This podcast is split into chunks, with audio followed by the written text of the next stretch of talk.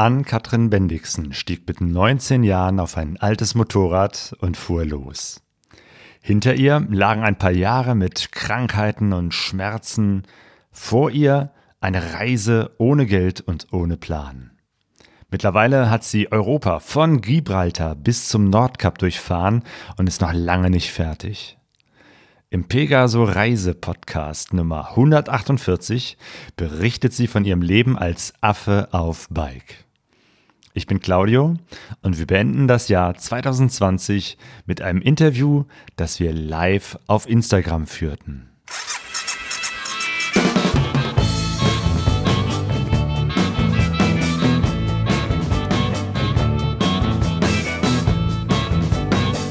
Pegaso Reise. Expeditionen mit den Ohren. Herzlich willkommen zu Pegaso Reise. Heute spreche ich mit Ann-Kathrin Bendixen, die unter dem Namen Affe auf Bike mit einem Motorrad und ohne einen Plan quer durch Europa reist. Hallo Ann-Kathrin. Hi. Hi. Du bist gerade in Norwegen, richtig? Genau, ja. Das heißt, war das richtig Weihnachten mit Schnee? So halb. Also das ist so belastend. Als ich hier nach Norwegen gekommen bin im Oktober, haben alle gesagt, ja, jetzt fängt das hier an mit dem Schnee, mhm. total früh. Aber wirklich viel Schnee lag hier tatsächlich noch nicht. Das erste Jahr seit langem. Aber es hat gefroren. es war kalt. Wir hatten minus, minus 10 Grad oder so, war okay. Ja, ich habe mich auf Weihnachten gefreut tatsächlich. Und du hast ja schon gesagt, äh, für dich ist es jetzt mal wieder was äh, Neues, äh, Deutsch zu sprechen. Wie unterhältst du dich denn auch in Norwegen? Englisch? Ähm, ja, und Norwegisch mittlerweile du auch. Du sprichst Norwegisch? Also es ist nicht gut, auf gar keinen Fall, aber es reicht aus. Ja. Okay. Ja. Und es ist ja, es ist ja sehr ähnlich auch mit der, mit der dänischen Sprache. Und dadurch, dass ich im Norden Deutschlands wohne, bin ich auch häufiger mal in Dänemark gewesen und habe die Sprache so ein bisschen mitbekommen und dann durch ja, das ist sehr ähnlich. Auch viele Wörter sind sehr ähnlich im Norwegischen äh, zu dem Deutschen. Also ist, die Sprache ist recht leicht zu lernen. Ja. Cool. Aber ja, ich bin definitiv trotzdem nicht gut, aber es reicht aus. Genau, du hast dich ja durch ganz, ganz viele Länder, durch ganz, ganz viele Sprachen und Kulturen äh, hindurchgekämpft auf deiner langen Motorradreise, die noch gar nicht, noch äh, lange nicht zu Ende ist. Ähm, aber vielleicht können wir das äh, hier im Laufe des Gesprächs noch so ein bisschen aufrollen. Du bist Anfang 2019, ist das richtig, losgefahren, kurz nach dem Abitur ja. mit 20 Jahren? Nee, mit 19 bin ich damals 19. los. Ja, ja. War das, das war direkt Traum, eine, eine Motorradreise zu machen? Eigentlich tatsächlich gar nicht. Das klingt total komisch. Also es war nie so, dass ich mein Leben lang gesagt habe, so, oh geil, ich will jetzt reisen mit dem Motorrad und habe darauf hingearbeitet oder sonst was. Bei mir war es tatsächlich so, dass ich äh, krank geworden bin und dass das für mich so eine Schnapsidee war. Also ich hatte kein Geld oder 400 Euro oder was es damals war, ähm, war ganz alleine und habe auch keinen Plan gehabt. Bei mir war das einfach so ein, so ein Klick im Kopf, als ich aus dem Krankenhaus rauskam, so okay, ich will jetzt, ich will jetzt mein Leben leben Fahrradfahren war mir zu langsam und zu anstrengend. Gehen war definitiv auch keine Lösung. Und Auto war irgendwie zu teuer, dachte ich, und auch zu unaufregend oder so. Und irgendwie bin ich dann beim Motorrad hängen geblieben und bereue das auch nicht. Also das war für mich auch eher so, ey, ich gehe mal eine Woche los und schaue, wie weit ich mit diesen 400 Euro komme. Und dann habe ich gesehen, okay, ey, du kannst auch auf dem Bauernhof arbeiten, verdienst dann wieder deine 50 bis 100 Euro und schaust dann halt, dass du weiter mit dem Geld fährst. Das hat so gut funktioniert, dass ich halt irgendwie immer noch auf der Straße bin.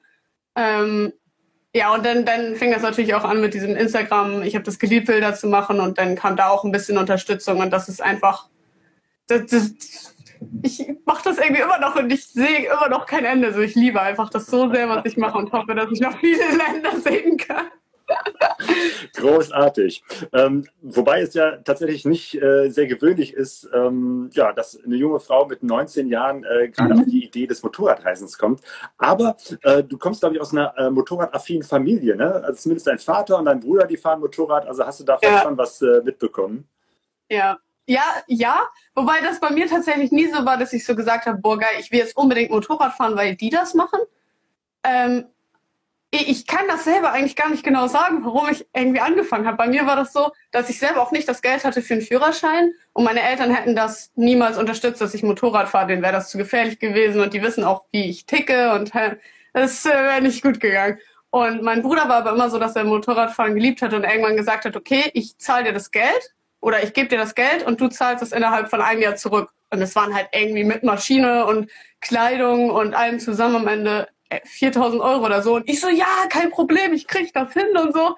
Und ich weiß nicht, wie ich das gemacht habe, aber ich habe echt hinbekommen, das Geld zurückzuzahlen in diesem Jahr während meiner Reise, weil ich irgendwie gearbeitet habe und so viele Leute mich so süß unterstützt haben. Und es war am Ende eigentlich total naiv. Alles war total naiv, aber so gut, dass ich das gemacht habe. Aber ich kann nicht sagen, ob das daran liegt, an meinen Eltern, dass ich losgezogen oder an, mein, an meinen Motorradfamilienmitgliedern, dass ich, dass ich losgezogen weiß ich nicht. Schwer zu sagen. Aber, aber vielleicht hat mich inspiriert. Genau, aber du bist äh, losgefahren und äh, aber du sagtest, äh, eine Motivation auch war oder so, so ein Auslöser war, dass du längere Zeit krank warst. Was war das? Genau. Oh, das ist eine ganz lange Geschichte. Ich kann versuchen, die kurz zu halten. Das interessiert wahrscheinlich auch viele Leute jetzt gerade, insbesondere ja. weil ich die Krankheit wieder hatte und ich das noch nicht so richtig aufgelöst hatte, wurde nur so, mhm. so ein bisschen. Ähm, bei mir war das damals so, dass ich äh, jahrelang Fußball gespielt habe, von, keine Ahnung, seitdem ich drei Jahre alt war, bis ich 16 Jahre alt war. Da haben sich so Nagelbettentzündungen entwickelt. Das kennt wahrscheinlich jeder oder viele Leute haben das schon, das ist eigentlich was ganz Normales. Ähm, und das hat man dann damals bei mir am C wegoperiert. Aber man hat es leider nicht richtig operiert. Äh, und dadurch war das so, dass ich circa ein, zwei Jahre nicht richtig laufen konnte, weil man mir immer Antibiotika gegeben hat und den C neu operiert hat. Und mein Körper war halt so, so geschwächt, einfach weil ich jeden Tag Sport gemacht habe und plötzlich von 0 auf 100 gar nichts mehr war, plus dieses ganze Antibiotika. Und das hat mein Immunsystem so runtergehauen und ich bin immer öfters krank geworden, ähm, hatte Nebenhöhlenentzündung und bin dann damit zum Arzt irgendwann gegangen und der Arzt in Deutschland hat gesagt, okay, wir müssen das operieren. Und ich so, ja, äh, muss das wirklich sein? Gibt es eine andere Lösung? Und die so, nee, die Nebenhöhlen müssen operiert werden. Man hat irgendwie gesagt, da sind Polypen und sowas drin. Ist auch total gewöhnlich, haben super viele Leute und ähm, das hat man dann operiert auf eine ganz normale Art und Weise, hat man halt durch die Nase das weggenommen. Aber zwei Wochen später ging es mir wieder schlecht. Vielleicht sogar noch einen Ticken schlechter als vor der Operation. Dann habe ich so einen Spezialisten aufgesucht und der hat sich die Bilder angeguckt von vor der OP und von nach der OP. Und dabei hat man festgestellt, oder er hat festgestellt, dass die OP eigentlich nicht hätte sein müssen. Man hat das nur gemacht, wahrscheinlich wegen des Geldes oder whatever. Also die OP hätte einfach nicht sein müssen. Aber die OP hat leider vieles deutlich verschlimmert. Durch die Operation äh, haben sich Narben, Narben gebildet und äh, man hat hier Knochen am Auge weggenommen. Und das macht halt diese diese Geschichte bei mir so gefährlich, dass ich keinen Knochen mehr im Auge habe. Sonst ist halt, okay, du hast eine Zyste, eine Polype, man nimmt die raus, hey, kein Problem. Aber ich habe halt keinen Knochen mehr an dieser Stelle. Und äh, da entwickelt sich eine Zyste oder hat sich vor ungefähr einem Jahr eine Zyste gebildet. Und die ist halt in mein Auge reingebrochen, dadurch, dass da kein Knochen war. Und dann ist natürlich, du wirst blind, das kann aufs Gehirn übergehen, du hast Gedächtnisstörungen und, und, und. Das, das ist gar nicht mehr geil. Das ist halt nicht mehr so eine einfache Nebenhöhlenentzündung, sondern wirklich gefährlich. Und ich habe halt auch vor einem Jahr mit meinem Leben sozusagen gekämpft. Ui, genau, und, weil, weil Zyste klingt jetzt erstmal gar nicht mhm. äh, relativ harmlos, aber ähm, total, Moment, total. aufs Auge oder eben halt auf den, auf den Kopf ja. drückt, äh, kann es schon sehr gefährlich ja. werden. Und das ist halt auch, das verstehe ich auch, weil viele, viele Leute kennen die Geschichte von damals und haben gesagt, ey, ich hoffe, dass es jetzt wieder gut geht. Aber viele Leute haben mir damals gar nicht gefolgt oder kennen mich gar nicht meinten halt so, ja, was heulst du so rum? Ist doch nur eine Zyste, so nimm die halt raus, mach jetzt nicht auf Drama. Und ich verstehe das auch total, weil, ey, würde ich genauso denken, ist halt nur eine Zyste. Aber bei mir ist das halt nicht mehr der Fall, dass es nur eine Zyste ist, weil ich eben keinen Knochen an der Stelle habe und ich halt so extrem gefährdet bin, was mein Gehirn oder mein, mein Auge angeht. Und ich habe das ja schon einmal gehabt, dass ich nichts mehr sehen konnte auf dem rechten Auge und dass ich total Probleme hatte, irgendwie zu denken. Das klingt total komisch, aber ich habe echt lange gebraucht, bis ich wieder mich normal formulieren konnte und das alles, weil das einfach, das war einfach viel zu viel und viel zu nah dran alles. Und die OP war mehr oder weniger schon, nicht mehr oder weniger, es war schon Notfall. Naja, und in Norwegen war es auf jeden Fall jetzt so, dass die Zyste zurückgekommen ist. Achso, jetzt sozusagen ganz aktuell. Also das war die genau. Geschichte, weshalb du losgefahren warst. Ne? War das genau. diese Operation, diese vielen Monate, wo du krank ja. warst, nie wusstest, wirst du überhaupt jemals wieder gesund. Dann hast du die Reise gemacht und jetzt machen wir einen kurzen äh, äh, Zeitsprung nach jetzt. Jetzt ist die Zyste kürzlich wiedergekommen. Genau. Genau. Also bei mir war es echt so damals, dass ich so dachte, die, die Ärzte haben schon gesagt, okay, in dem ersten Jahr ist die Wahrscheinlichkeit da, dass die Zyste wiederkommt. Danach schwillt das deutlich ab, dadurch, dass die Narbenbildung und alles abgeheilt ist. Ähm, naja, dann dachte ich so, okay, also man kann ja theoretisch davon sterben, wenn ich das wieder und wieder bekommen würde, aber ich will ja leben so. Und dann haben wir jetzt halt gesagt, okay, das ist dämlich, wenn du jetzt losgehst. Aber andererseits ist es halt auch einfach, dass ich mein Leben lebe und glücklich werden will. So wäre ich damals gestorben. Ich, ich hätte ja gar nichts in meinem Leben erlebt. Ich, hab, ich war in der Schule, ich war mehr oder weniger unglücklich, weil ich einfach, ich habe keine Erfahrung gehabt. Auch das klingt jetzt so so weird, aber wenn ich mit 16 Jahren diese C-OP hatte, ich habe, ich war zum Beispiel nie feiern, ich habe nie Alkohol getrunken oder sowas, weil ich einfach nur in meinem Bett gechillt, weil ich einfach nicht laufen konnte. So, und wegen so einer Kleinigkeit. Immer Antibiotika, ja. immer krank. Ja, und das ist, so, das ist so klein eigentlich. Das ist so dämlich, weil es ist so was Kleines, aber es hat mir so viel versaut und so viele Erfahrungen genommen, die man in dem Alter macht. So, man ist halt einfach so, man geht feiern, man lernt Jungs kennen oder whatever. Und ich war ganz alleine in meinem Zimmer häufig. Nicht immer, aber ich war nie trinken. So. Und das waren einfach so Erfahrungen, die alle meine Freunde gemacht haben, die ich irgendwie verpasst habe. Und bei mir war es einfach so, dass ich sagte, okay, ey, mich interessiert das jetzt nicht, ob ich Geld habe oder nicht. Ich möchte einfach jetzt leben und das, was ich habe, genießen. Und wenn es nur zwei Wochen sind und bin dann mit dem, was ich habe, los und habe das Leben so genossen. Und ich bin einfach so froh, dass ich das gemacht habe, weil ich so viele Erfahrungen gesammelt habe und so viel reicher dadurch geworden bin. Und ey, selbst, also ich habe die Zyst jetzt, die, die OP war jetzt schon und mir geht's wieder deutlich, deutlich besser, aber rein theoretisch würde mir jetzt was passieren, es ist eine ganz andere Situation als die, die ich damals hatte. Deswegen bin ich einfach dankbar und glücklich, dass ich das gemacht habe, wie ich es gemacht habe und auch teilweise auf viele Meinungen geschissen habe. Also wenn ich das so sagen kann. Bei mir war es zum Beispiel so, dass viele Leute auch gesagt haben, hey, du musst doch jetzt eine Ausbildung, ein Studium machen. Aber ey, ey, das kann auch warten. So, mach das halt mit 25. Wen interessiert das denn? Du hast fünf Jahre deines Lebens gelebt und wenn du irgendwie die Chance dazu hast, jeder würde das greifen, so. Und deswegen. Ja, ob das jeder so machen würde wie du, äh, weiß ich nicht. Ich glaube, da hast du schon eine sehr ja. besondere Art und Weise, an diese Geschichte ranzugehen. Also man hätte ja auch äh, innerlich zerbrechen können, so wie du das beschreibst, ja. irgendwie äh, Monate krank und irgendwie keine Perspektive und, und hin und her. Und dann kam der Punkt, wo du gesagt hast, so, ähm, ne, Operation ist äh, äh, glücklich verlaufen. Ich steige jetzt auf ein Motorrad und ich fahre jetzt einfach los. Ja. Wie, wie kam dann so der Kick für dich, dass du gesagt hast, so jetzt reicht's, ich will mein Leben leben, ich fahre jetzt los? Mm, oh, ich kann das tatsächlich gar nicht so beschreiben. Ich, ich weiß nur, zum Beispiel damals, also ich hatte einen, einen Freund, mit dem ich zusammen war, dreieinhalb bis vier Jahre. Und wir haben immer so zusammen davon geträumt, dass wir irgendwie reisen gehen und und ich glaube, damit kam auch schon ganz viel, dass ich so gesagt habe, irgendwann will ich mal reisen. Aber es war immer so dieses irgendwann. Und ich glaube, bei ihm ist es auch so ein bisschen vielleicht beim irgendwann geblieben, aber bei mir war es so, ich will los und mir war es auch wichtig, dass ich die Erfahrung für mich alleine sammle. Ich kann gar nicht genau sagen, wie der Klick, es war einfach da. So, es war, es war so wirklich dieses, als die Ärzte reinkamen und sagen, ey, du kannst glücklich sein, dass du gerade überlebt hast. Ich glaube, da war bei mir der Punkt, dass ich gesagt habe, okay, ich muss hier irgendwas ändern. So, das kann ja nicht weitergehen, dass ich in der Schule hock, äh, keine Ahnung, meine acht Stunden am Tag absitz und dann fix und fertig nach Hause komme, schlafen gehe, ess oder whatever. Es ist halt langweilig. Ich habe nicht erlebt. So. Okay, zack, und dann bist du losgefahren. Ähm, auf einem Motorrad. Ähm, was war das für ein Bike, mit dem du losgefahren bist? Äh, ich bin damals mit einer Suzuki Bandit losgefahren, 1996. Äh, mein absolutes also damals, als ich das Bike bekommen habe, äh, ich habe das Bike gehasst. Ich bin ganz ehrlich, ich fand das irgendwie total scheiße, ich fand das hässlich. Und jetzt, wenn ich das sehe, das ist das schönste Bike, was man haben kann. Das ist so wunderschön, das hat so Charakter, das hat so viel erlebt, dieses Bike. Ich sehe das Bike und es ist einfach so mein Herzblut. Ich habe alles damit erlebt und ähm, ich weiß auch ganz genau, wenn die Reise hier irgendwann vorbei ist mit meiner BMW, die ich jetzt fahre, ich werde das Bike wieder aufbauen. Ich, das, das, das ist noch nicht vorbei. Das ist noch nicht vorbei, das Ding. Okay, es war eine damals schon sehr alte Suzuki Bandit, eigentlich nicht so das perfekte Reisemotorrad. Ähm, auf den Fotos ja. und Videos sieht man auch, dass es auch schon damals beim Start der Reise jetzt nicht im allerbesten Zustand war. Äh, ist nee, nicht besser geworden. Aber immerhin, du hattest ein Motorrad nee. und bist losgefahren. Und du hattest wenig Geld irgendwie.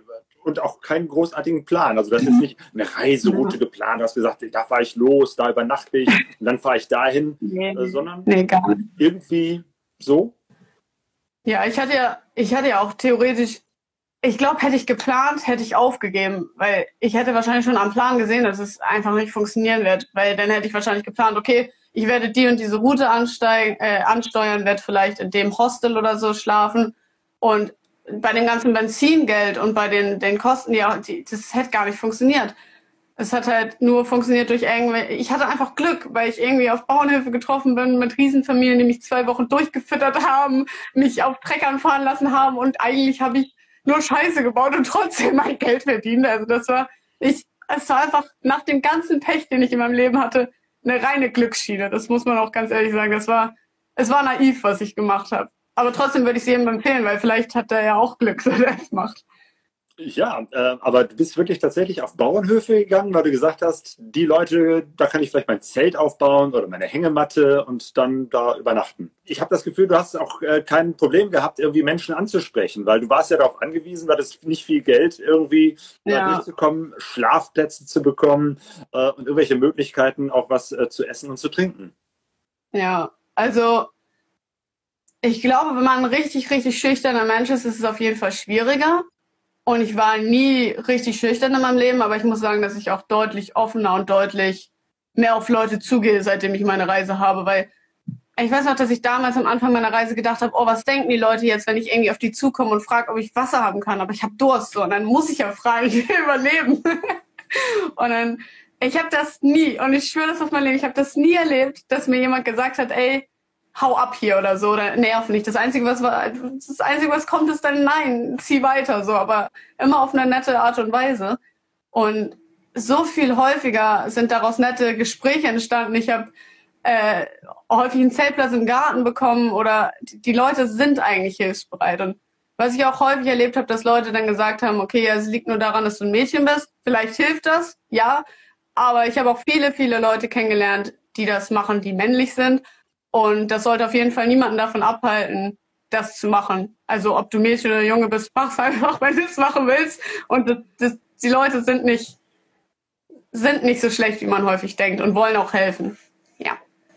Was du auch ähm, gemacht hast und machst, ist, dass du auch im Web sehr präsent bist. Ne? Du hast einen Instagram-Account, äh, du machst äh, Videos auf YouTube und hast es direkt von Anfang der Reise aus äh, angemacht. Ähm, ja. War das so ein Ding, dass du das sozusagen damit auch medial begleiten wolltest? Am Anfang eigentlich, oh, das ist schwierig. Also warum ich damals damit angefangen habe, bin ich ganz ehrlich, ich hatte damals Segelohren und ich habe mich so hässlich gefühlt dass ich mir einen Instagram-Account gemacht habe und dachte, vielleicht finden mich da irgendwelche Leute schön und wollte damit sozusagen mein Selbstbewusstsein pushen. Das kann ich auch ganz ehrlich sagen. Und später war es dann so, dass ich einfach die Fotografie für mich entdeckt habe, dass ich das geliebt habe. Zum Beispiel, ich habe ein Praktikum bei einer Fotografin gemacht und mir hat das so Spaß gemacht zu fotografieren, ob es jetzt Landschaft war oder mich selber. Ich habe es einfach geliebt und dann auch gerne das geteilt, um vielleicht Anerkennung zu bekommen. Ich weiß nicht, warum. Ich habe es einfach, das war ein Hobby von mir, so diese Fotografie, welche Winkel und und und und damit.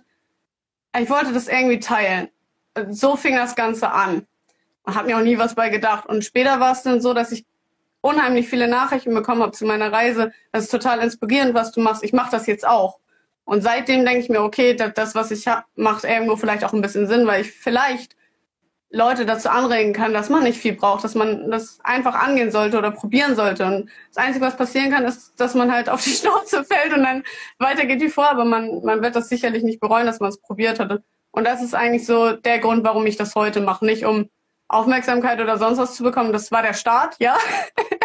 Aber mittlerweile will ich, dass, dass ich vielleicht inspiriere oder zumindest hoffe ich, dass Leute, Leute sehen, okay, ich kann das auch machen und wenn mir dann jemand schreibt, so zum Beispiel einmal hatte ich das, da hat jemand ein Bein verloren der beim Motorradfahren und hat gesagt, okay, eigentlich habe ich mein Leben so mehr oder weniger aufgegeben, aber ich äh, ich habe das bei dir gesehen, wenn du das kannst, dann kann ich das auch und hat sich einen Transporter geholt und ist damit auch losgefahren. Und das sind einfach so Geschichten, die mich berühren und die mir auch zeigen, dass hinter Social Media, hinter diesem ganzen Fake-Kram trotzdem auch etwas sein kann, was helfen kann und vielleicht inspirieren kann. Und ja, dass Leute auch was in ihrem Leben verändern können. Weil ich glaube, das sollte Social Media auch sein, dass man irgendwie was daraus zieht und halt nicht alles nur, ja, der vielleicht, weil ich, ich bin schlecht in Erklärung, aber vielleicht kann die Message so einige ich was. dass du Menschen inspirierst ähm, mit deinen mhm. äh, Fotos, mit deinen Geschichten, mit deiner ganzen Reise.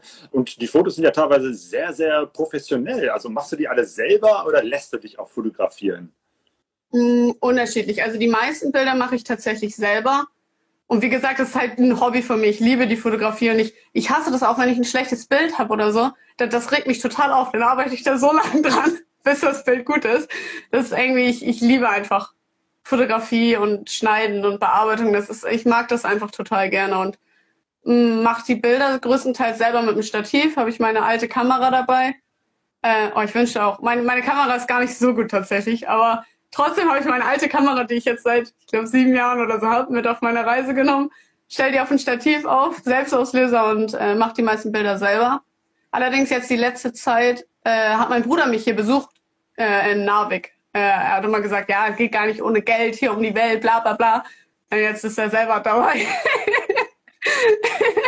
und jetzt stecken wir, ja, jetzt stecken wir hier zusammen in Narvik fest. Ähm, und ja, was war jetzt eigentlich? Ach so, genau. Und jetzt macht er natürlich auch manchmal die Bilder. Sehr oh gut. Dann lass uns doch mal äh, in die Reise einsteigen. Du hast dich aufs Motorrad gesetzt, deine sieben Sachen gepackt, äh, Schlafsack, Isomatte, Hängematte und bist losgefahren und äh, bist, glaube ich, mhm. erstmal nur bis, äh, nee, du bist mit dem Autozug gefahren, ne? bis kurz vor die Schweiz und dann ja. von der Schweiz aus los. Wie hast du dich orientiert? Weil du hast, glaube ich, gar kein Navi dabei. Boah, ich war, das war, das ist die unangenehmste Situation. Das ist tatsächlich auch so eine, eine Stelle in dem Buch, was später kommt, die mir so unangenehm ist. Ähm, also ich bin mit dem Autozug in Lörrach, glaube ich, heißt es, da unten ähm, sehr nah an der Schweiz angekommen, war noch in Deutschland. Und die Schweiz gehört ja nicht zur EU und ich hatte einen Handyvertrag, der nur in der EU gültig ist. Das bedeutet, wenn ich in die Schweiz reingefahren bin, hat mein Handy nicht mehr funktioniert. Und ich dachte halt, ich nehme mein Handy als ähm, ja, Routenplaner, so dass ich grob weiß halt, wo ich hinfahre. So Schweiz, Österreich, whatever. Und naja, dann bin ich über die Grenze gefahren in die Schweiz und dachte mir so, hä, was ist denn jetzt los? Weil einfach alles gehakt hat an meinem Handy. Und dann bin ich wirklich Schweiz, Deutschland, Schweiz, Deutschland. Und da war die ganze Zeit so ein Polizist, der mich schon so dämlich angeguckt hat, weil ich die ganze Zeit hin und her gefahren bin. Aber mein Handy hat so gespinnt, dass es mich immer wieder zurück nach Deutschland geführt hat, damit das halt aktualisieren kann. Und wenn ich in Deutschland war, hat das Handy bzw. dieses GPS-Ding oder whatever mich wieder zurückgeführt. In die, das, in, das war einfach nur unangenehm. Da habe ich diesen Polizisten gefragt, ja, in welchem Land will, wo muss ich lang? Und der, der guckt mich so an, als ob ich dümmste auf dieser ganzen Erde bin. Naja, und dann habe ich erstmal geheult und dachte, so, das ist einfach eine Scheißreise, ich will das nicht mehr. ja, das war mein erster Tag. Das war alles belastend. Aber ich bin in Italien, in Mailand, an dem Tag geendet. Und das war okay. Ja. Ah, ich war ziemlich müde, weil ich die ganze Zeit durchgefahren bin. in Mailand, in Italien und dann bist du erstmal so ein bisschen zickzack durch Italien gefahren. Genau, ja. Ja, das war auch, ich weiß nicht, ich habe halt, wie gesagt, nicht geplant und bin die Strecken lang gefahren, die ich geil fand. Und ich dachte, mir irgendwann habe ich immer so auf mein Handy geguckt, ja, wo bin ich denn gerade? Und dann war ich äh, nahe Slowenien und später, ich weiß nicht, was ich gemacht habe, bin ich wieder umgedreht und war nahe Pisa. Denn ich weiß ich bin die ganze Zeit so gefahren. Das war einfach so kompletter Spritverbrauch, aber trotzdem eine mega geile Zeit, weil ich einfach die, die Orte gesehen habe, die mich gerade so in dem Moment angesprochen haben. Und das ist auch so ein Teil. Ich kenne ich kenn ganz, ganz viele Leute, die sagen, oh, ich will dahin, ich will dahin, ich will dahin, ich will das alles sehen. Was ja auch cool ist, sind geile Ziele, aber ich glaube, manchmal ist es auch einfach cool, drauf loszufahren. So diese Orte, die ich in diesem kleinen ja, Bereich gesehen habe, sind teilweise Wahnsinn. So. Und dann denke ich mir manchmal auch so, eigentlich ist es dämlich sozusagen, ich will, keine Ahnung, 50 Länder sehen und das vielleicht nicht richtig zu genießen, sondern vielleicht einfach mal drauf los und gar nicht so sich sagen, oh, ich muss weiter, ich muss weiter, sondern auch mal den Moment genießen und das Land, in dem man halt gerade ist. Ja. Italien. Und dann bist du rübergefahren mit einer Fähre nach Slowenien? Äh, naja, nein. Äh, Slowenien liegt ja an, an Italien sozusagen dran und dann bin ich von da weiter nach Kroatien. So, aber ich bin mit, ja. Genau, aber ich bin, ich bin mit der Fähre später nach Sardinien gefahren. Ah, okay. Äh, das war so ein Angebot, das war richtig geil. Ich glaube, das waren irgendwie 19 Euro oder so. Und dann habe ich Sardinien gesehen und das war Wahnsinn. Also einfach hellblaues Wasser, geile Leute, die waren so unfassbar hilfsbereit. Also ich bin da angekommen und hatte vielleicht noch 50 Euro oder so. Das war echt belastend. Habe ich da äh, Leute kennengelernt, die eine Ferienwohnung haben und gesagt haben, ey, du kannst hier so lange bleiben, wie du willst. Und dann habe ich einfach Luxusurlaub auf Sardinien da erlebt und waren auch Früchte, die man da essen konnte. Also es war, ich habe echt nicht, mir ging's gut so. Und das Essen war auch einigermaßen günstig. Also es war absolut machbar. Und dann abends in der Bar arbeiten, ein bisschen Getränke austeilen oder so, das, das geht immer irgendwie. Achso, das heißt, du hast immer auch äh, kleine Jobs gefunden, wo du arbeiten konntest, um dann so ein bisschen Geld zu verdienen, damit die Reise weitergehen konnte? Ja, immer mal wieder, ja. Also, aber ich muss auch sagen, ich hatte zum Beispiel mal zwei, drei Monate, da habe ich gar nicht gearbeitet. Äh, und dann hatte ich auch mal einen Monat, wo ich durchgängig gearbeitet habe. Also es ist einfach sehr unterschiedlich. Aber ich habe immer versucht, wirklich äh, mich gerade so über Wasser zu halten und mein Kontostand wieder so auf 200 Euro, 300 Euro zu füllen, dass ich einigermaßen beruhigt weiter kann. Ja. Okay, wenn man jetzt auf die Karte guckt, von Italien nach ähm, Slowenien, Kroatien und dann Sardinien, dann bist du ja so ein bisschen auch wieder zickzack gefahren. In ja, das war total zickzack, total dumm eigentlich, weil das ja auch wieder Geld ist, was in den Tank fließt. Aber trotzdem hat es sich richtig angefühlt, weil die Strecke, also wenn man sich das jetzt auf der Karte anguckt, denkt man sich so, Mann, was ist denn eigentlich verkehrt mit der? Das war ja einfach nur dämlich. Aber wenn ich meine Erinnerungen angucke, dann war das perfekt, weil ich nie sagen würde, oh, das war jetzt doof, weil es waren trotzdem immer un unterschiedliche Orte, neue Orte. Deswegen war das schon okay. Ich sehe auch, dass so ein paar Fragen reinkommen. Ich würde sagen, wir machen erstmal, gehen so ein bisschen so die Reise durch äh, und danach ja. gehen wir mal auf Zuschauerfragen ein. Das ist vielleicht auch nochmal interessant, äh, ja. wenn so die eine oder andere äh, Frage reinkommt. Ähm, und du warst auch in Spanien, ne? Ähm, ja, in Spanien bin ich später gewesen. Äh, von Sardinien habe ich dann die Fähre nach Barcelona genommen. Ja, das war schon belastend. Ich glaube, das waren 36 Euro. Da habe ich lange für gespart. nein, nein, das war okay, weil ich in Sardinien gearbeitet habe. Ähm, und dann kam ich in Barcelona an, habe mir einen Airbnb für die Nacht geholt, weil ich glaube mitten in der Nacht da angekommen bin. Und ich weiß noch, dass ich so erstaunt war von diesen Lichtern und den. Ich bin da eigentlich gar kein Stadtmensch. Selbst so Hamburg und sowas habe ich ich klar, ich habe es mal gesehen, aber ich habe es eher so gemieden oder bin mal durchgefahren oder so. Ich bin voll so ein Landmensch und als ich da angekommen bin, das, das war einfach nur belastend. Ich weiß auch noch, dass mein Motorrad dann irgendwie rumgespinnt hat und dann Stau war und ich glaube, dann ist mir noch hinten einer reingefahren und das war, glaube ich, auch der erste Tag, wo ich Klebeband auf mein... Es war so viel in der Nacht und ich kann mich auch nur noch schwammig an alles erinnern. Aber das war einfach viel Stadt und sehr laut es war drei Uhr nachts oder so, es war sehr laut und alles hupen und oh Gott, das ist, das ist nicht meine Stadt, muss ich sagen. Oder ich bin allgemein kein Stadtmensch. Trotzdem hast du da auch irgendwie äh, Leute gefunden, ne? Eine Familie, die dich aufgenommen oh, ja. hat. Wie hat das funktioniert?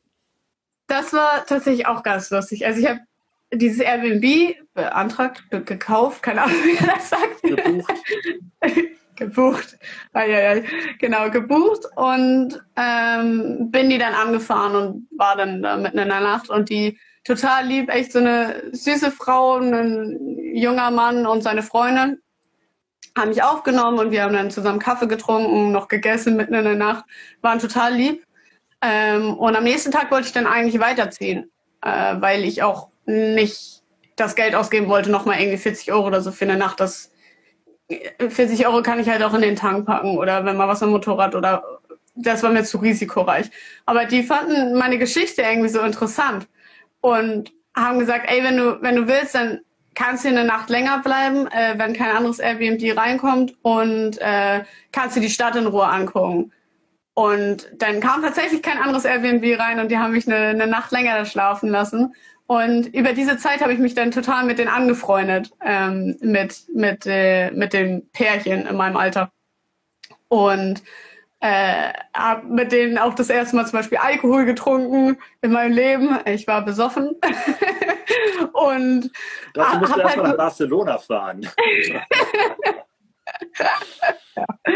Äh, das war, das war irgendwie eine geile Zeit und die hatten zum Beispiel auch einen Hund ähm, der, der einen Tumor hatte und irgendwie haben die beiden total an dem Hund gehangen seit Jahren und das war auch so eine Zeit, in der mein Instagram so ein bisschen gewachsen ist und ich habe mir gar nicht viel dabei gedacht, aber ich dachte mir, vielleicht kann ich helfen, dass, dass die OP für den Hund bezahlt werden kann. Das waren, ich glaube, 3000 Euro damals und die Familie hatte einfach kein Geld. Es war wirklich, man kam da schon rein und es sah alles total alt aus. Sie waren super lieb, aber man hat, die haben kein, die hatten kein Geld und das war völlig klar, dass sie den Hund einschläfern lassen. Und ich fand das so Sünde, weil die die ganze Zeit geweint haben und ich dachte mir, vielleicht kann ich irgendwie wenigstens versuchen.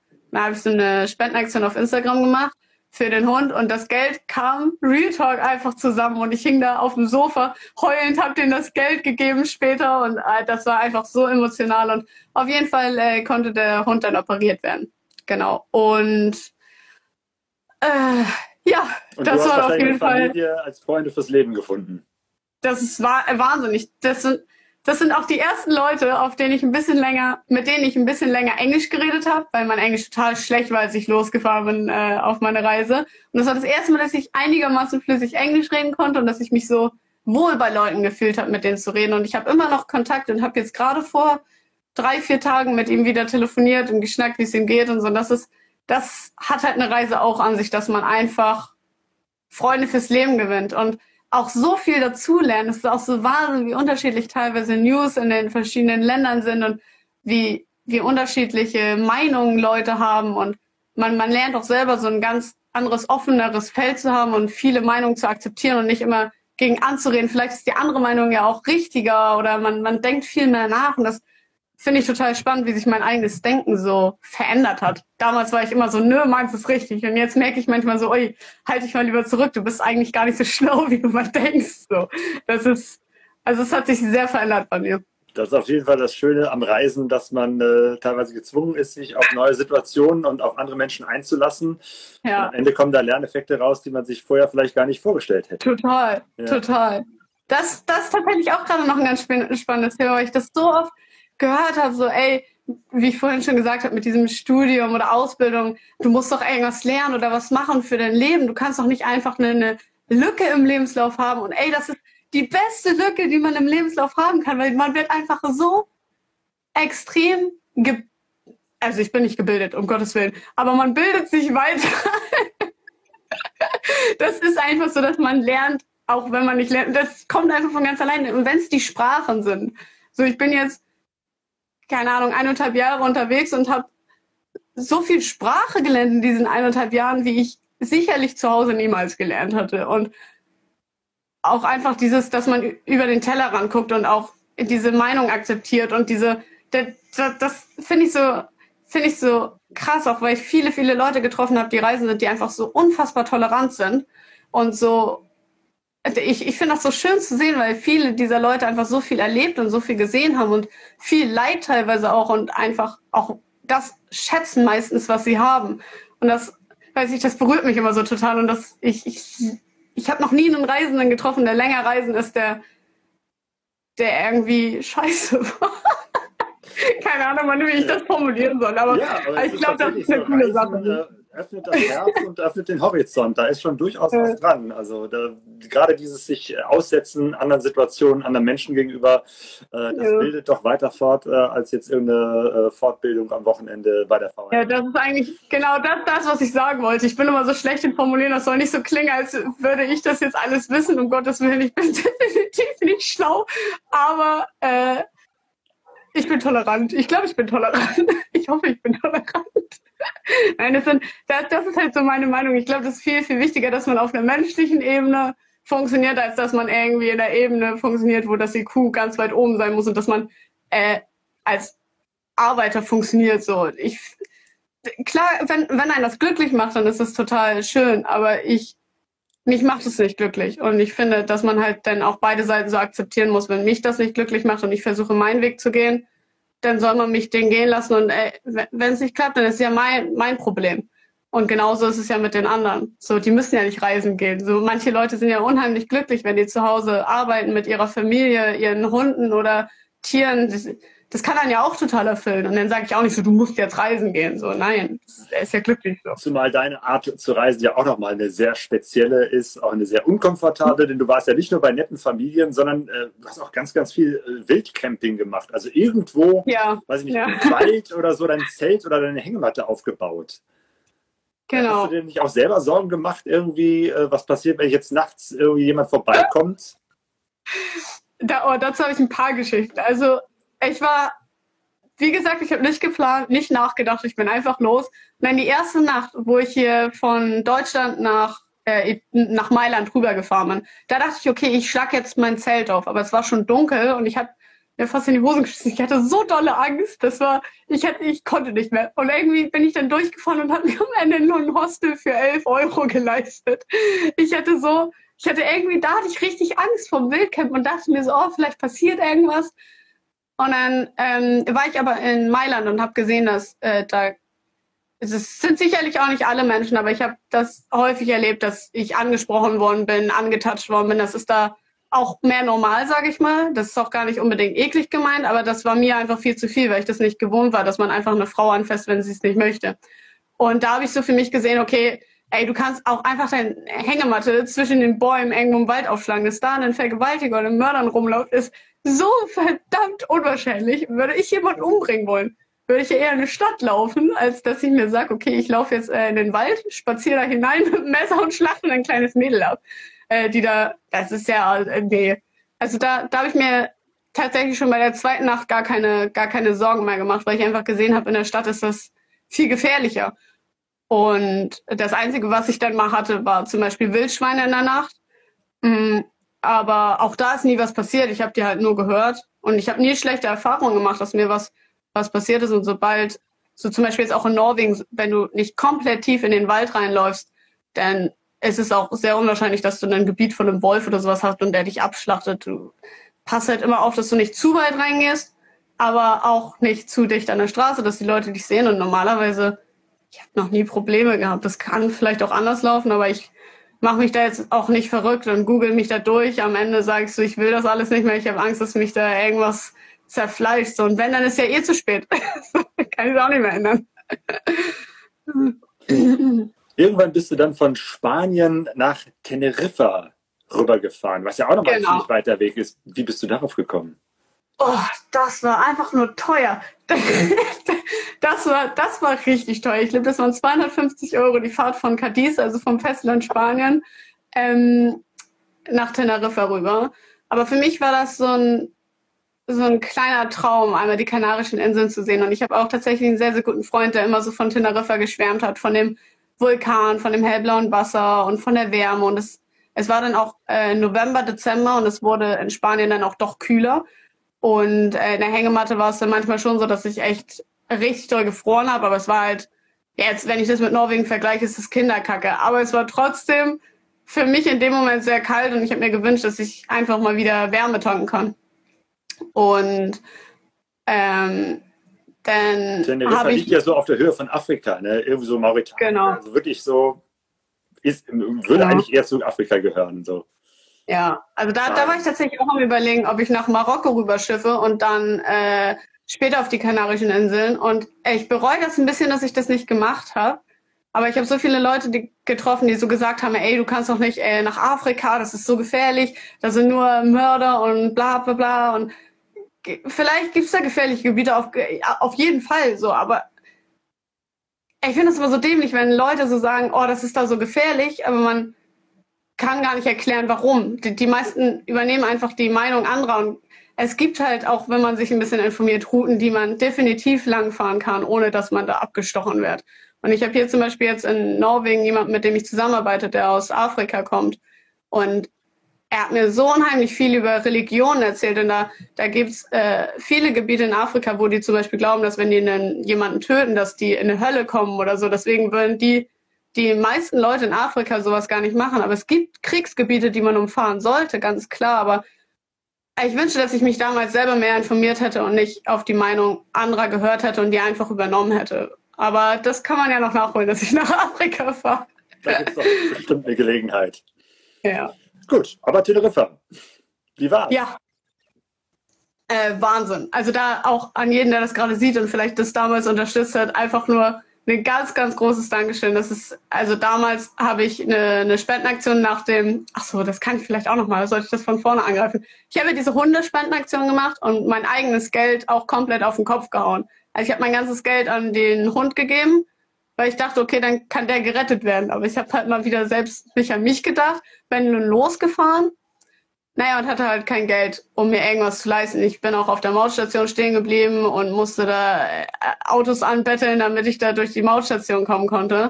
Und das war alles, das war einfach nur eine belastende Zeit. Und dann habe ich irgendwann einen, einen Spendenkonto aufgemacht, wo die Leute wirklich, also ich weiß nicht mehr genau, wie viel das war, aber es war bestimmt um die, um die 1000 Euro und für mich unfassbar viel. Also das war, das war ungreifbar. Also das werde ich auch bis heute nie vergessen, was die Leute mir damit ermöglicht haben. So die Kanarischen Inseln, zweieinhalb Tage auf dem, auf dem Meer mit dem Schiff immer weiter in die, in die Ferne, in die Wärme. Das war so, ich kann das gar nicht greifen. Und als ich dann auf Teneriffa war, die Straßen da zum Motorradfahren auch einfach nur kurvig. Es ist einfach nur geil. Und auch viele, viele Leute, die da Motorrad gefahren sind, viele Treffen. Ähm, das war Wahnsinn das war richtig, richtig geil. Also da bin ich so undankbar, äh, undankbar. ich bin undankbar dafür.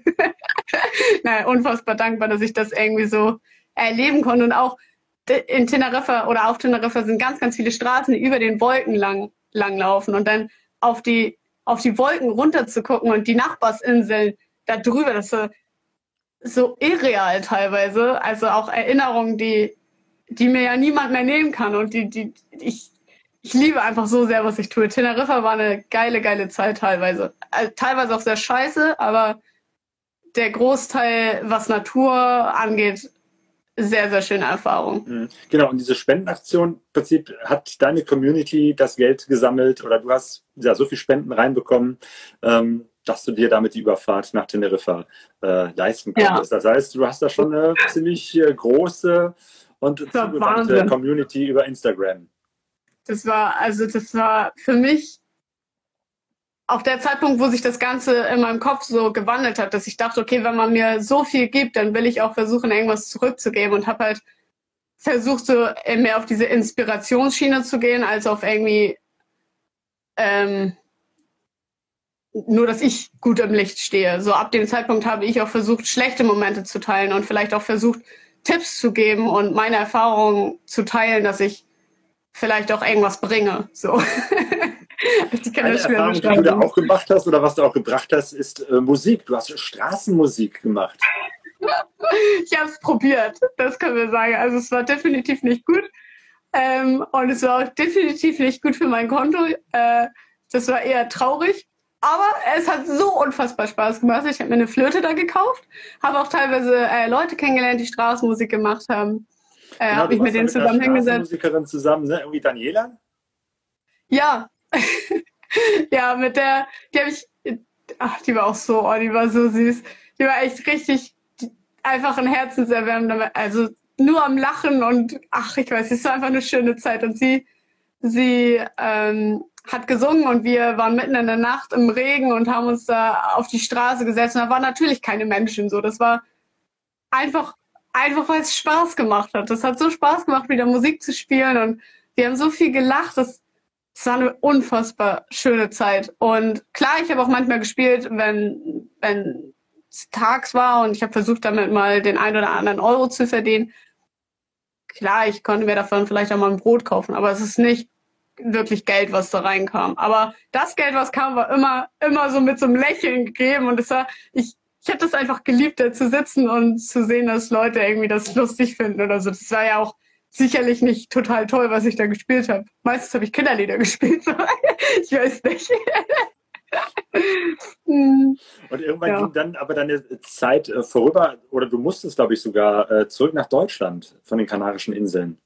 Genau, also ähm, ich bin wieder krank geworden, auch auf Teneriffa, äh, dass ich meinen Kopf mehr gespürt habe und mein Auge tat weh und ich ich konnte normal sehen, aber es war mehr verschwommener und man hat ja gesagt, dass die Wahrscheinlichkeit sehr, sehr hoch ist, dass die Zyste zurückkommt in dem ersten, in dem ersten Jahr. Und dann äh, bin ich damals sicherheitshalber einmal nach Deutschland geflogen und man hat das abgecheckt. Und ich hatte dann auch eine Zyste, aber die, die war nicht direkt hier im Auge. Also man hat gesagt, man lässt das ruhen und hofft halt, dass das von alleine ähm, nicht verschwindet, aber dass es nicht größer wird und dass man vielleicht ohne OP drumherum kommen kann. Weil umso mehr Operationen jetzt da sind, umso schwieriger ist es für den Knochen, dass er nachwächst. Dann hat man gesagt, okay, geh mal erstmal weiter reisen, leb dein Leben und ähm, wenn das schlimmer werden sollte oder eine weitere Zyste, dann äh, wirst du das merken, wie es ja jetzt auch der Fall war. Ähm, genau. Und dann äh, war ich ungefähr drei Wochen, ich weiß nicht, in Deutschland, habe meine Familie, meine Freunde besucht, bin dann zurück nach Teneriffa, habe meine, hab meine Maschine total versandet, im Dreck liegend vorgefunden, weil ich total spontan äh, zurück nach Deutschland geflogen bin. Und äh, dann hat auch eine Zeit begonnen, in der ich so das erste Mal ja gelernt habe, so ein bisschen zu schrauben, so wie macht man einen Vergaser sauber, ähm, habe so ein bisschen was über den Anlasser kennengelernt, dass man zum Beispiel mit dem Hammer raufklopft, wenn der nicht läuft oder sowas. Also es sind so ganz kleine Sachen, die mich aber häufig äh, sehr gerettet haben. Und äh, habe dann auch mein, keine Ahnung, Luftfilterkasten sauber gemacht und sowas gelernt, was einfach extrem wichtig war für mich, um auch weiterzufahren. Ähm, genau. Und dann bin ich weiter nach Lanzarote. Ähm, und später dann von Lanzarote wieder nach Cadiz und zurück nach Deutschland, weil äh, Corona so ein bisschen Strich durch die Rechnung gemacht hatte und am genau, Anfang ja auch niemand wusste, wie das Corona-Zeit, ne? Genau. Also es war dann tatsächlich echt, dass ich glaube, ich habe sogar die letzte Fähre von ähm, Lanzarote nach, nach Spanien genommen. Ich glaube, das war die letzte Fähre tatsächlich, die ich damals genommen habe, bevor die Fähren nicht mehr gefahren sind. Und mit ja. letzter Kraft musstest du dann sogar dein Motorrad schieben, weil es war, glaube ich, an dem Punkt schon ziemlich ja. schrottig. Ja, also das war tatsächlich äh, mit meinem Motorrad gar nicht mehr so, oh guck, da kommt mein Bruder. ja, mal Hallo sagen. Gruß an den Bruder. Äh, ist das Lasse? Ja, das ist Lasse. Hallo Lasse, grüß dich. oh, ihr macht das immer noch. Ja, ja. Ähm, genau, also am Ende war es dann so, dass ich mein Motorrad tatsächlich geschoben habe. Also das war einfach, ich weiß nicht, was am Ende das Problem war. In der Werkstatt hat man gesagt, es war der Motor, aber wenn man das im sechsten Gang hatte, hat es trotzdem noch gedreht. Und eigentlich glauben wir nicht, dass es der Motor ist. Ähm, aber die Maschine war so oder so einfach komplett nicht mehr okay. Ich brauchte TÜV, hatte das Geld, aber nicht für den TÜV. Dann brauchte ich neue Blinker, weil ich keine Blinker mehr hatte. Die habe ich irgendwie verloren, wenn mein Motorrad mal umgekippt ist oder sowas. Ähm, dann äh, mein Licht hat nicht mehr funktioniert, äh, meine Bremsen waren runter, ich brauchte neue Reifen, ähm, meine Simmerringe waren kaputt und äh, das Öl ist auf, auf die Gabel und auf die Reifen getropft. Also es war einfach nur noch gefährlich und ich hatte nicht das Geld, um mir das zu leisten. Und dann ist BMW auch gekommen und hat mir da unfassbar, also ich hätte meine Reise einfach nicht fortfahren können. Und ich hätte auch nie gedacht, geschafft, die, die, die, alte Suzuki Bandit in einem ziemlich üblen Zustand noch nach Hause ja. zu schieben oder teilweise haben LKW-Fahrer dich mitgenommen und das ja. Motorrad irgendwie hinten drauf. Also das muss wohl auch eine ziemliche Tortur gewesen sein, ne? Das war total, total heftig.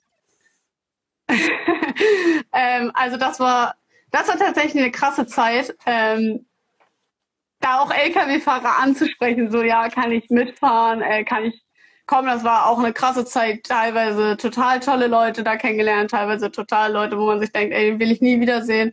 Also da ist sehr, sehr viel passiert in der Zeit, aber es war, es war krass, wie man dann so über die, über die Grenzen rübergekommen ist.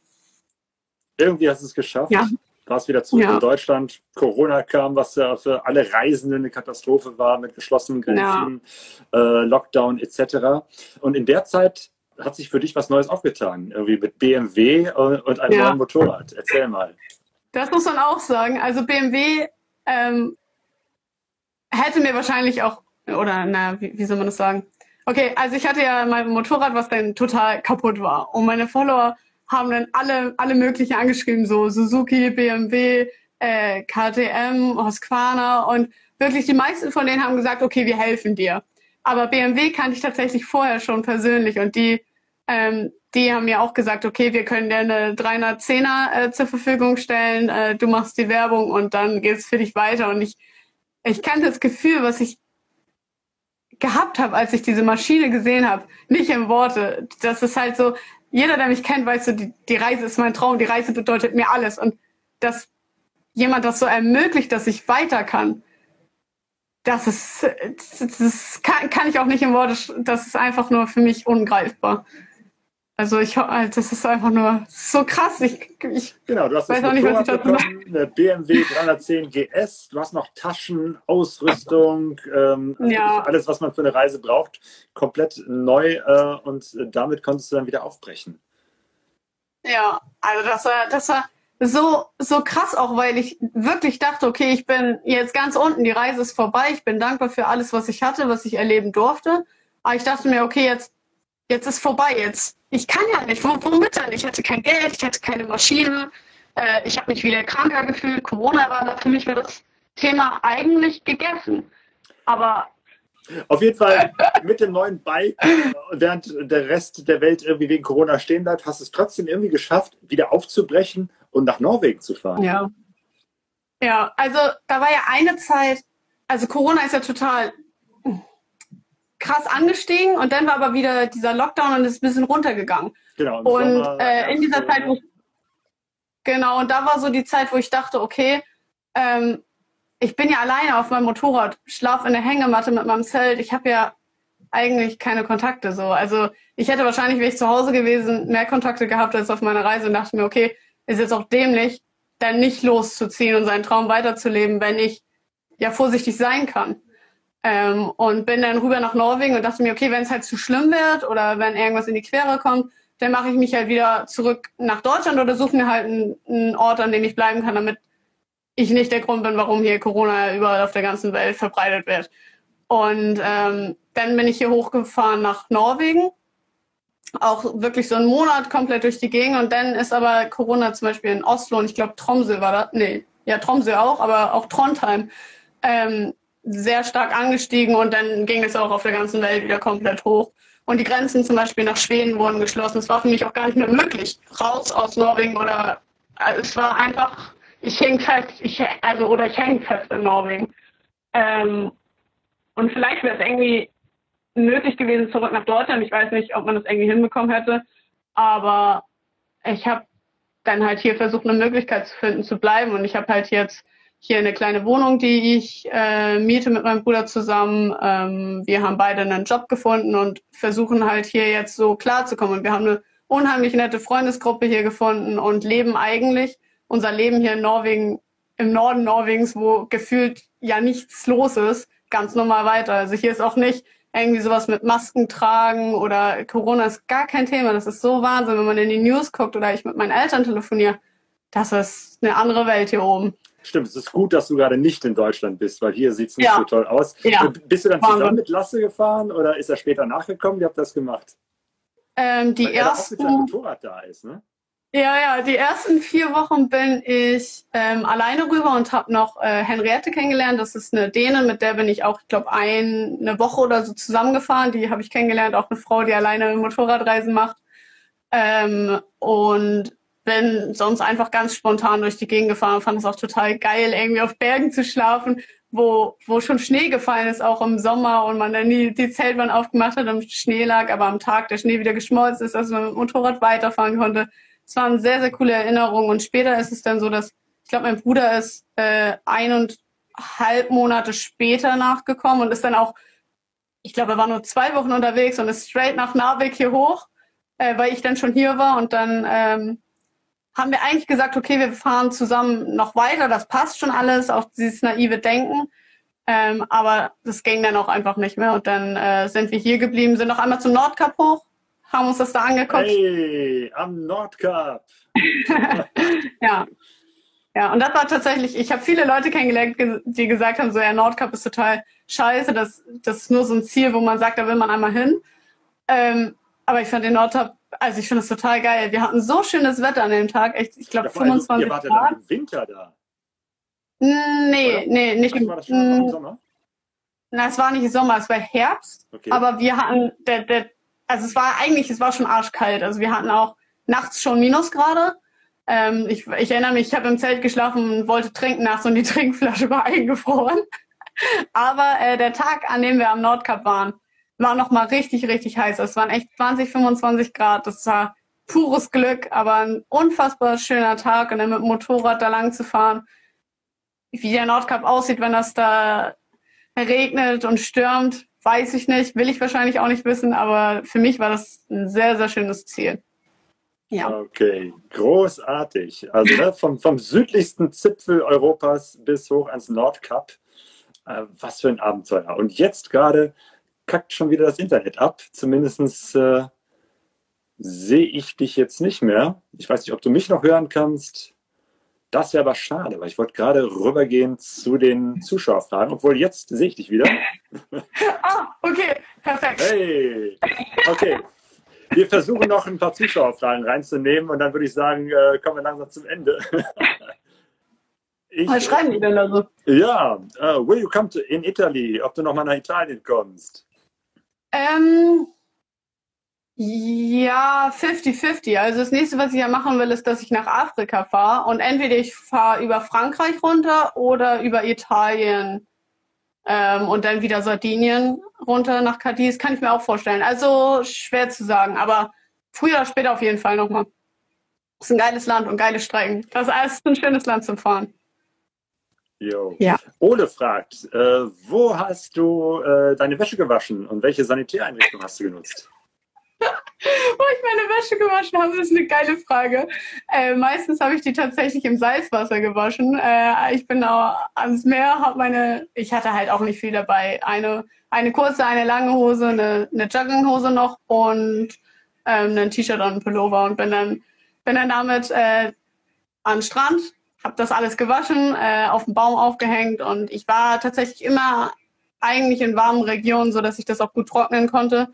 Und vielleicht auf meiner Reise hatte ich auch fünf, sechs Mal Glück, dass ich äh, Leute getroffen habe, äh, bei denen ich schlafen konnte. Das warte einmal eine Sekunde. Lasse, kannst du mal bitte das Handy leise machen? Ich höre mich doppelt. er hat einfach gerade mein. Okay, vergiss es. Genau. Er kann sich doch neben dich setzen. Hört er dich auf? Ja, Lasse, komm her. Das ist total belastend. Jetzt traut er sich nicht mehr. Naja. oh mein Gott. Ja, und äh, tatsächlich hatte ich drei oder viermal total Glück, dass ich Leute getroffen habe, die sagen, ey, du kannst die Wäsche einmal bei mir waschen. Und dann war die wieder richtig, richtig sauber. Was war die andere Frage nochmal? Ich glaube, der hat zwei gestellt, oder? Ach, das sind mehrere Fragen, ob Corona einen Einfluss mhm. auf deine Reise hat, aber ich glaube, das hast du schon äh, ja, beantwortet. Total. Die weitere Frage ist, total. sind die Leute in Deutschland auch so offen im Vergleich zu den Norwegern?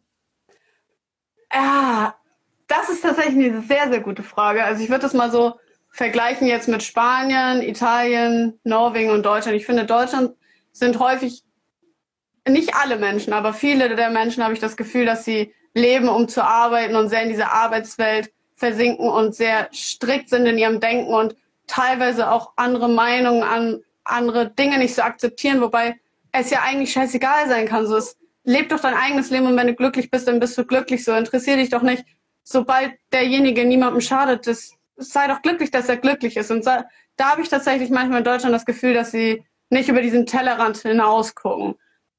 Was bei den Deutschen aber im Vergleich zu den Norwegern viel, viel besser ist, dass sie offener sind. Also es ist leichter, Deutsche kennenzulernen, sage ich mal. Norweger sind sehr schüchtern, ähm, zurückhaltend. Man fragt sich manchmal so, mögen die einen überhaupt? Ähm, aber wenn man es erstmal geschafft hat, dass Norweger so mit einem reden und dass die einen so akzeptieren oder dass man so diese Hürde überwunden hat, dann sind Norweger echt die Leute, die ich kennengelernt habe, herzerwärmend ohne Ende, würden alles für dich tun und versuchen zu helfen und unfassbar lieb. Während Spanier und Italiener, Italiener hingegen total offen sind. Direkt auf erste Sekunde, ja, wir machen das, das, das, komm her, wir regeln das. So, da, da sieht man, selbst innerhalb Europa schon unfassbar große Unterschiede, was die Menschen auch angeht. Das ist eine gute Frage tatsächlich. Ich habe voll viel selber schon drüber nachgedacht, warum das so unterschiedlich ist und ob nur ich das so gesehen habe. Matthias fragt, äh, ob du Spanisch sprichst. ich habe es probiert. Sage so, ich kann ein bisschen was verstehen, aber ich war auf den Kanarischen Inseln, da ist es auch, mal, auch schon mal so, dass das Spanisch ein bisschen anders ist. Ähm, und ich habe versucht, Italienisch zu lernen und bin dann später rüber nach Spanien Und in meinem Kopf ist das alles total vermixt. Und jetzt, wo ich äh, dabei bin, äh, Norwegisch und Dänisch wieder zu lernen, ist bei mir, ich habe das Gefühl, ich habe alles Spanisch, was ich jemals konnte, und Italienisch verlernt. Aber wäre ich jetzt wieder in den Ländern, dann wäre das wahrscheinlich ganz schnell, dass ich die Sprache wieder lernen könnte, dass ich es verstehe. Aber wirklich reden, so dass ich klarkomme. Aber das war, es, ich komme klar. Nicht gut. ja. Michel fragt, äh, während der Reise planst du den Weg durch wie ein Navi oder fährst du von Stadt zu Stadt? Ähm, also, also ich fahre von Ort. In welche Richtung fährst du überhaupt, wenn du sozusagen da normalerweise keinen Plan hast? Also ich stehe auf, steige auf meinen Balkon und gucke nach links und nach rechts und schaue, welche Straße ich geiler finde und fahre dann eigentlich so lange. Es ist wirklich nicht, dass ich plane. Natürlich, so zum Beispiel mit, mit Teneriffa, da wusste ich, okay, ich möchte nach Teneriffa rüber, habe dann ja die Fähre gebucht und wusste ja im Grunde auch, wo es als nächstes hingeht. Oder zum Beispiel Kroatien. Ähm, als ich in Italien war, dachte ich auch so, okay, ich hätte jetzt Lust, Kroatien äh, zu sehen und habe dann auch die Richtung angesteuert. Aber normalerweise ist das so, dass ich mir da gar keine Gedanken mache und einfach drauf losfahre.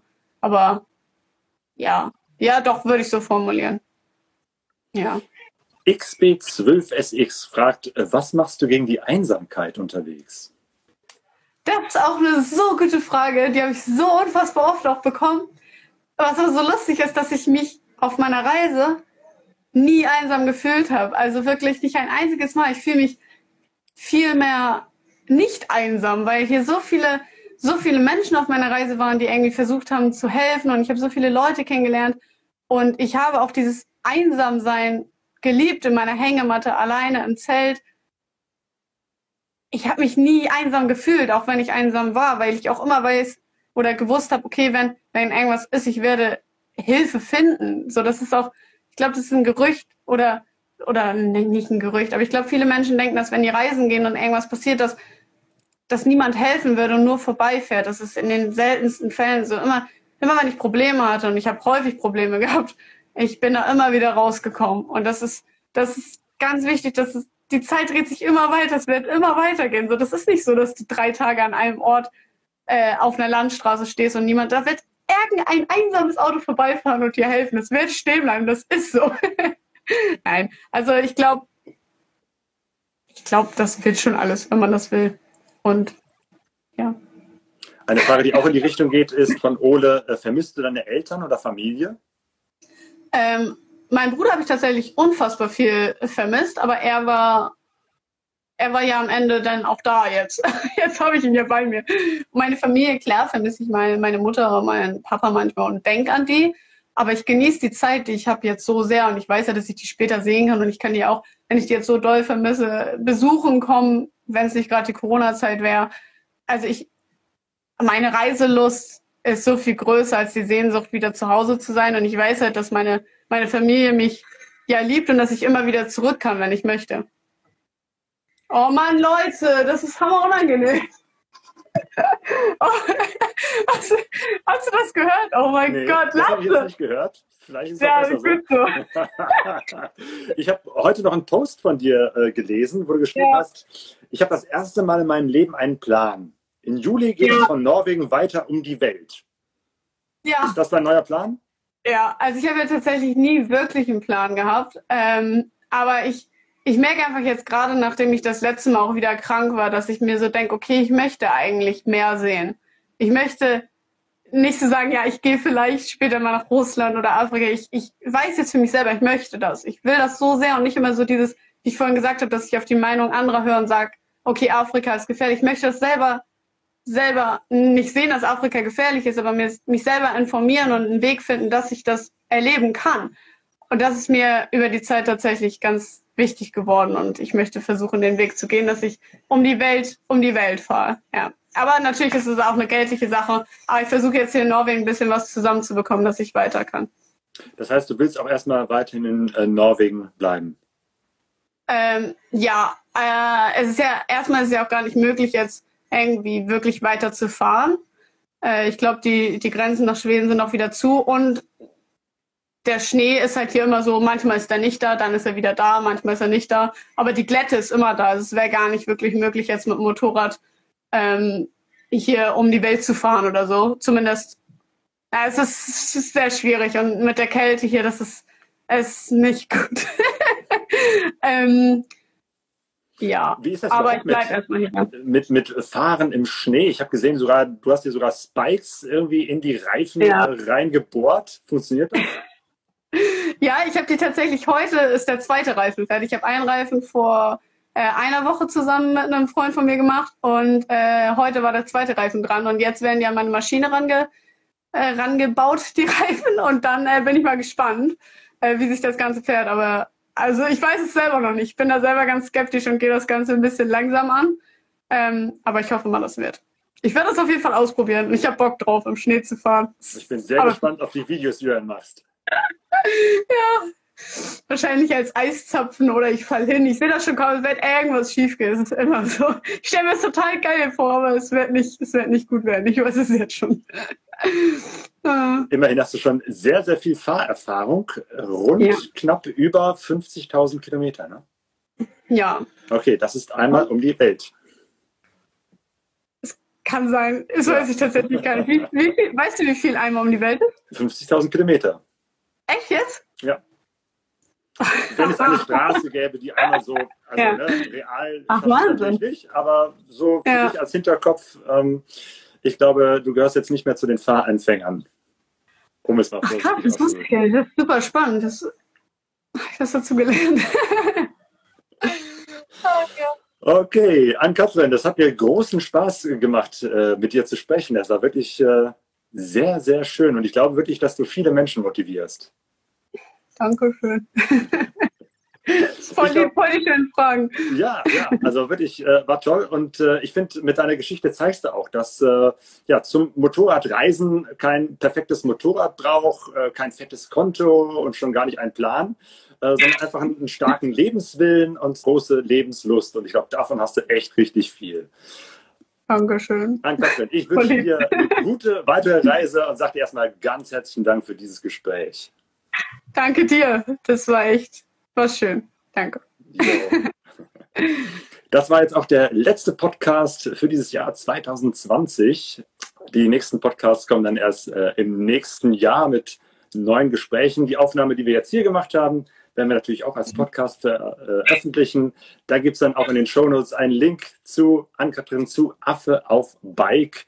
Und nächstes Jahr ist dann auch ein Jubiläum, denn dann gibt es den Pegaso Reise Podcast seit zehn Jahren. Oh, ist auch Jo. schon lange, ne? Das ist Wahnsinn. Ja, Das ist krass. Es ist so, so cool, dass es Leute gibt, die da so mit Herz hinterstehen und das so lange durchziehen. So coole Geschichten auch aufdecken. Ich finde das, finde das Wahnsinn. Mach das weiter, unbedingt. Jo, jo. Ich habe einfach schon unglaublich viele Gespräche mit so vielen Reisenden gemacht und es, es macht immer noch Spaß, weil dann immer wieder neue Menschen dazukommen und du mit deiner Geschichte ist auch schon wieder was völlig anderes, völlig Neues und eine ganz andere Art zu reisen. Also das macht wirklich Spaß. Und es ist eine tolle. Community. Also da kann ich dich auch nur ermutigen. Du wirst ja unter Motorradreisenden äh, immer Menschen finden, die dir gute Tipps geben, die dir Hinweise geben, die dich unterstützen. Also äh, da bist du genau auf dem Das ist tatsächlich auch Wahnsinn, muss ich sagen, wie viele, wenn, wenn mal irgendwas an meinem Motorrad kaputt war, viel, wie viele Leute einfach über Nachrichten Videos geschickt haben und so und so und so musst du jetzt schrauben und das und das musst du machen. Wie viele Leute versucht haben zu helfen. Es war auch total schön irgendwie zu sehen. Also eine coole Community, diese ganze Motorradszene. Ich habe das Gefühl, die, die lieben es, sich gegenseitig zu helfen und zu pushen oder zu wie auch immer. Das ist eine, eine schöne Sache. Auf jeden Fall. Ann-Kathrin, Affe auf Bike, mach's gut. Ja, mach's gut. Tschüss. Tschüss.